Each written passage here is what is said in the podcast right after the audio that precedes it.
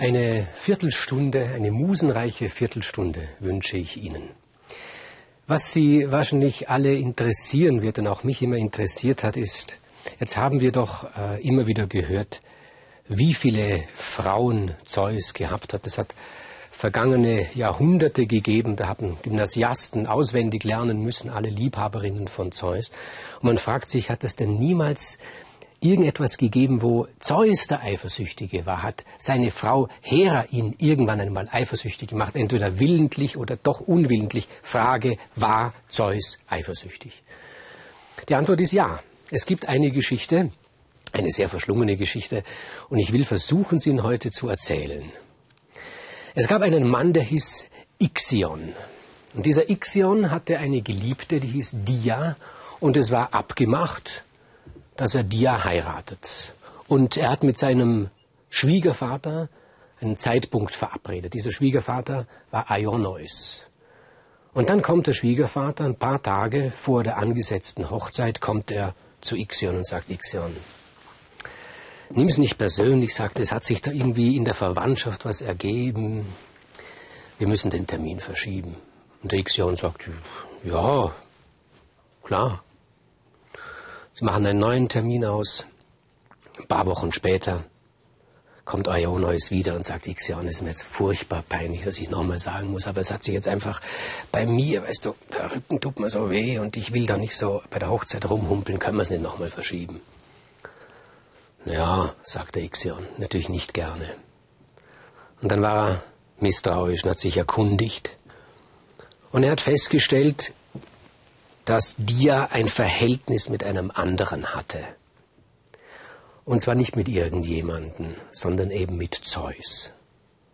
Na gut, da kann man nicht viel machen, das wusste der Ixion, aber andererseits hat er natürlich einen Zorn gehabt, einmal auf Zeus, andererseits auf Ioneus, dem Vater seiner Braut. Und wieder wurde verschoben und wieder wurde verschoben und wieder wurde verschoben. Und der Zorn des Ixion gegen Zeus vor allen Dingen und auch gegen Ioneus, der so einfach seine Tochter billig verkauft, auch wenn es ein Gott ist, der wuchs natürlich. Jetzt kommt noch etwas hinzu. Dieser Ixion hatte eine Schwester Koronis und das war ein wirklich ganz und durch und durch diesseitiges Wesen, eine freche, hübsche, vielleicht ein bisschen naive junge Person, die so ganz leichtfertig, ohne viel nachzudenken, ein Verhältnis anfing, auch mit einem Gott, nämlich mit Apoll. Und Apoll war entflammt. Er war, er war in einer Art und Weise verliebt in diese Koronis. Das kann man sich gar nicht vorstellen bei ihm. Nie wieder hat er angeblich so geliebt wie bei dieser Koronis. Und er ist natürlich der absolute Liebhaber. Der absolute, der beste Liebhaber, der schönste, der alles kann, der vor allen Dingen alles besser kann. Und Ixion hat schon seiner Schwester Koronis gesagt, pass auf, lass dich mit den Göttern nicht ein dann zahlst du drauf, wie ich drauf zahle. Ja, aber sie hat gesagt, ich werde es so lange machen, wie ich will und dann ist es halt vorbei. Und sie hat geglaubt, ein Verhältnis mit einem Gott sei etwas Ähnliches wie ein Verhältnis mit einem anderen Mann. Und dann war die Koronis schwanger. Schwanger von Apoll, diesem strahlenden Liebhaber. Die hat mit ihm gar nicht reden können. Wenn sie etwas erzählen wollte, hat sofort Apoll etwas viel Besseres erzählt. Wenn sie sich schön gemacht hat, war natürlich Apoll noch viel schöner. Das ist auf die Dauer schwer zu ertragen. Also auf die Dauer lieben wir eher das Mangelhafte. Es ist unmöglich, das ohne Mangel behaftete zu ertragen und die Koronis hat einen großen Fehler begangen, einen wirklich großen, furchtbaren Fehler. Sie hat sich nicht gerade verliebt, aber sie hat sich einen sterblichen Liebhaber genommen. Einer, der mit dem hohen Haaransatz, nicht? Ansatz von einem Bauch, nicht? so, der klug war, aber halt gegen Apoll, bitte sehr, nicht? ein bisschen an Füßen gerochen hat. Nicht? Also ein wirklicher Mann, durchschnittlich mit allen möglichen Fehlern behaftet. Und sie hat Spaß daran gehabt. Es war ihr lieber als dieser unfehlbare Apoll. Und alle haben es gewusst. Bis auf einen, nämlich Apoll, der hat es nicht gewusst. Dem ist es dann zugetragen worden eines Tages. Und zwar kam ein Rabe dahergeflogen. Sie kennen die Raben, diese großen weißen Vögel. Und dieser Rabe sagt, Apoll, ich muss dir was erzählen, was du nicht weißt. Und er hat ihm erzählt, dass seine Karonis mit einem ganz durchschnittlichen Kerl ein Verhältnis hat. Hohe Stirn, riecht an den Füßen ein bisschen. Und der Apoll, der war wie vom Blitz getroffen. Und er hat dasselbe gemacht, was wir auch gerne tun. Wir schlagen den Boten für die Botschaft und er brüllt diesen Raben an.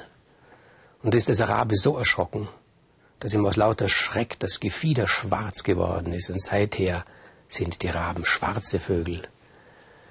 Und der Apoll wollte nichts mehr wissen von dieser Koronis. Er hat seine Schwester Artemis gerufen, die Göttin der Jagd, und er hat gesagt, ich will diese Koronis nicht mehr sehen, schieß sie ab. Nimm sie mir aus meinem Dasein. Und die Artemis, selbst mit Männern oder überhaupt mit, mit, mit geschlechtlichem gar nichts im Sinn, sagt, ja, kann ich machen. Ich habe gehört, sie ist schwanger, soll ich sie gleich ausweiden, so auf Jägerart? Mach, was du willst, sagt er. Und die Artemis schießt die Koronis ab, tötet sie und dann hat der Apoll so etwas wie ein schlechtes Gewissen und da bitte ich Sie, Ihre Aufmerksamkeit darauf zu richten. Das ist nicht etwas vollkommen Unmögliches, etwas vollkommen Unwahrscheinliches, das schlechte Gewissen bei einem Gott. Und er hat den Fötus aus der sterbenden Koronis genommen und hat ihn großgezogen. Aus diesem Fötus wird einst ein mächtiger Arzt werden, nämlich Asklepios, aber das ist eine andere Geschichte. Jedenfalls die Schwester des Ixion erschossen von einem Gott, das hat auch nicht dazu beigetragen, dass Ixion nun auf die Götter besser zu sprechen war. Im Gegenteil, sein Hass ist noch gewachsen. Und als dann eines Tages eben sein Schwiegervater kam und sagte, so, meine Tochter, die Dia ist jetzt bereit, jetzt könnte heiraten, hat er sie zwar geheiratet, aber mit einem Zorn in sich. Und als sein Schwiegervater kam, um die Brautgeschenke abzuholen, hat er vor seinem Haus eine Grube ausgehoben hat diese Grube mit glühenden Kohlen gefüllt und hat Äste drüber gelegt. Und sein Schwiegervater ist eingebrochen, ist elendiglich verbrannt. Und das war ein so schlimmes Verbrechen, alle haben jedenfalls geglaubt, es sei ein so schlimmes Verbrechen, dass niemand bereit war, ihn zu reinigen. Da gab es ein Reinigungsritual von Schuld. Und wir wundern uns, dass ausgerechnet Zeus, ausgerechnet Zeus hat gesagt, er, er wird den Ixion von dieser Schuld reinigen, vielleicht auch deswegen, um die anderen Götter im Olymp zu provozieren. Er hat gesagt, der Ixion wird eingeladen zu einem Essen in den Olymp, eine ungeheure Provokation, einen Mörder einzuladen, aber er hat sich durchgesetzt. Und da, jetzt kommt es, sitzt nun der Ixion an diesem schönen Tisch, an dieser Tafel, ausgerechnet neben der Hera, der Frau des Zeus. Und der Ixion, der nichts mehr zu verlieren hatte, wie er glaubte, denkt sich, ich werde es euch zeigen. Und als sie so sitzen, beginnt er doch tatsächlich unfassbar im Grunde genommen unter dem Tisch mit seinem Knie da bei der Hera herumzufummeln. Und als das Essen zu Ende war und der Ixion wieder auf der Erde, sagt die Hera zu Zeus, hör mal so, hast du es nicht mitgekriegt? Dein lieber Gast, der hat mich da angemacht. Im Olymp macht er die Göttermütter an etwas Unausdenkbares. Der Zeus sagt, das glaube ich einfach nicht. Und er sagt, ja, du glaubst ihm nicht. Du schaust zu, wie er mich anmacht, aber du glaubst ihm nicht. Aber sie hat dann schon gesehen, dass die Eifersucht in ihm hochgekommen ist. Tatsächlich, die Eifersucht. Da war sie dann fast im Ixion wieder dankbar. Und der Zeus hat gesagt, gut, das möchte ich wirklich wissen. Wir laden diesen nochmal ein. Ein selbes Essen, ein zweites Essen. Und nun hat er sich an Hephaist gewandt. Sie wissen, Hephaist, ich habe von ihm erzählt, der große Bastler, ich meine, der Gott aller Bastler, der Handwerker schlechthin, hat zu ihm gesagt, Hephaist, ich habe folgenden Wunsch. Ich möchte, dass du eine Kopie meiner Gattin anfertigst. Eine Kopie von Hera. Ja, sagte Hephaist, und was für ein Material? Wolke, sagt Zeus. Ich möchte, dass du eine Kopie meiner Gattin Hera aus Wolke machst. Wolke, sagt Hephaist. Gut, Wolke. Ja.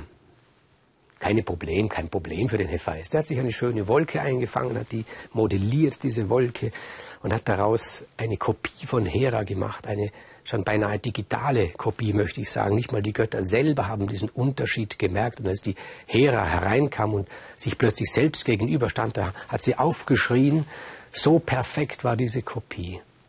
Gut, ein zweites Mal wurde gegeben und wieder wurde der Ixion neben die Hera gesetzt, aber diesmal neben die Kopie. Und wieder hat der Ixion unter dem Tisch angefangen herumzumachen bei der Hera. Das war das Zeichen für den Zeus. Alle Götter haben sich leise davon gemacht. Das ist nur noch die Hera, die falsche Hera, die übrigens einen Namen hatte, Nephele, mit dem Ixion da war. Und da hat der Ixion die Nephele im Glauben, sie sei Hera vergewaltigt.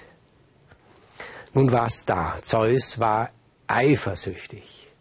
Er hat gebrüllt vor Eifersucht.